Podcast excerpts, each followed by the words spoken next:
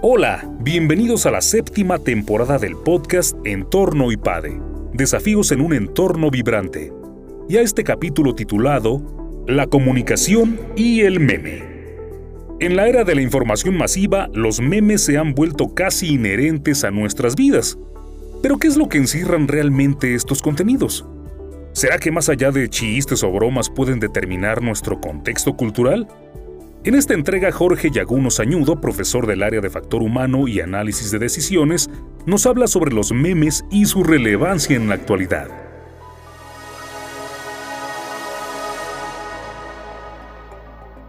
Un tema que hoy en particular me parece muy relevante es el tema de los memes. Estoy seguro que tú que me ves no sabes de qué estoy hablando porque tú lees libros en latín, ves capítulos de National Geographic. Pero un meme parecería que se reduce a una caricatura que se intercambian las personas, los jóvenes, en sus teléfonos celulares.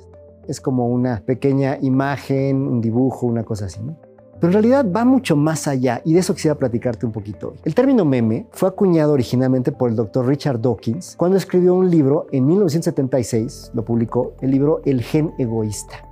Originalmente, el concepto de meme se refería a la unidad mínima de información que transmite un mensaje y que es replicable. Cuando él está hablando de memes, se refería a que los genes en su conjunto están compuestos por muchos memes, estas unidades de información que en sí misma ya constituyen un mensaje y que al replicarse permiten, al transformarse en otro organismo, etcétera, pues realizar sus actividades, crecer, etcétera, sobrevivir.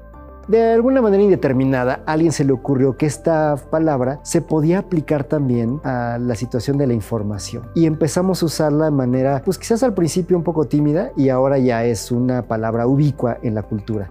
El meme se refiere entonces a aquel elemento que es la mínima expresión de un mensaje. Por eso, cuando te mandan un mensajito, una imagen, un dibujo, con una frase, te están mandando un chiste, una broma, alguien puede decir perfectamente, oye Jorge, pero eso existe pues, desde hace siglos. Las caricaturas, por ejemplo, en los periódicos y demás, tenían esta misma situación, este mismo elementos de una imagen, un dibujo y alguna palabra, una frase, y ya transmitían mensaje. Y pues justo es un gran ejemplo porque el chiste de la caricatura, el secreto de la caricatura, no estaba en su belleza técnica, en el atractivo del dibujo en sí, sino en la combinación de una imagen fácilmente inteligible y una palabra o una frase escrita al lado de esta imagen que le diera un sentido jocoso. Estas dos cosas, que parecen triviales pero no lo son, esconden algo mucho más profundo. El meme, como la caricatura, revelan tu pertenencia a una comunidad. Si tú hoy tomas un periódico de 1900 y lo abres y ves una caricatura, existe un 50% de probabilidad de que no la entiendas, aunque sea un periódico de tu misma ciudad y de tu misma cultura. Pero si abres un periódico de otra nación, aunque te traduzca la frase, es muy probable que no entiendas la caricatura de 1900 si esta fue hecha en un periódico en Turquía, en China, en Inglaterra inclusive. ¿Por qué razón? Porque nos faltan claves, nos faltan contextos para entenderla. La caricatura en su momento, como el meme ahora, transmite varios niveles de información. Por eso se ha vuelto tan recurrente en las comunicaciones entre las personas yo comencé haciendo un chiste, pero en el fondo pretendía ser irónico. El meme tiene una serie de fuerzas muy interesantes y por eso lo han adoptado ya no solamente gente joven, se transmite en general en cualquier ámbito porque permite revelar no solamente la información que te estoy transmitiendo, sino varios otros niveles de la cultura a la cual pertenecemos y de que si tú y yo somos parte de un equipo, parte de una comunidad o no. Si yo mando un meme de la maestra del salón de clases y con una foto y demás, es muy probable que muy pocas personas afuera de los compañeros del salón entiendan ese meme. Lo que antes decíamos es un chiste local. Recibir ese meme y reírte con él implica que lo entiendes, es decir, perteneces a la comunidad, sabes de qué están hablando. Y eso es lo que hace la belleza de estos mensajes, que transmiten varios pedazos de información en capas.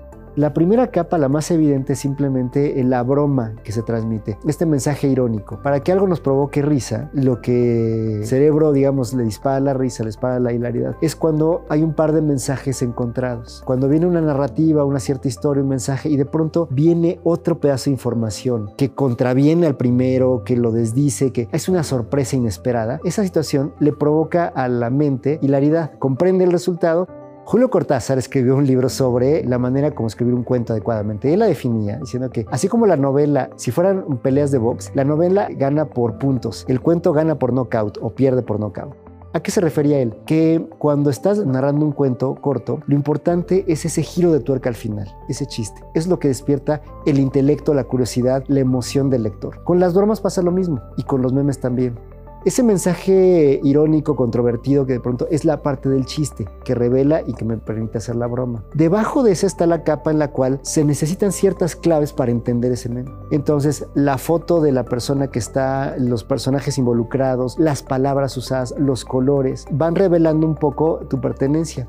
Si el meme abusa de ciertos trazos de dibujos, por ejemplo, mal hechos, los jóvenes hoy pueden saber que tú eres un millennial, porque esos chistes, esos memes estaban de moda hace 10 años. Los memes ahora incluyen otros elementos y además, como ya se han ido volviendo parte de la cultura, ahora también los encontramos en capas. O sea, es decir, se utiliza un meme para burlarse de otro meme que representaba otra cosa hace 5 años o hace 10.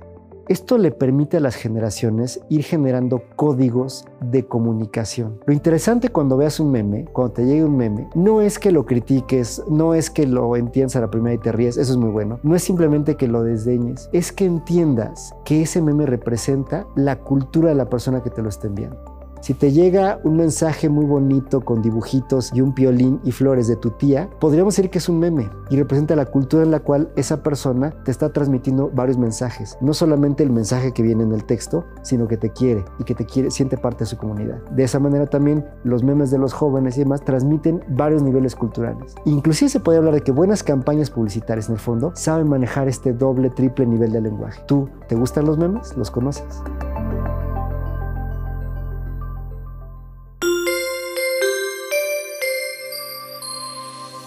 Te invitamos a suscribirte a nuestro canal de YouTube IPADE News Media y también a visitar ipade.mx diagonal blog. En este sitio vas a encontrar videos muy interesantes, artículos e infografías, todo relacionado con el mundo empresarial de la actualidad. Y por supuesto te invitamos a compartir este contenido. IPADE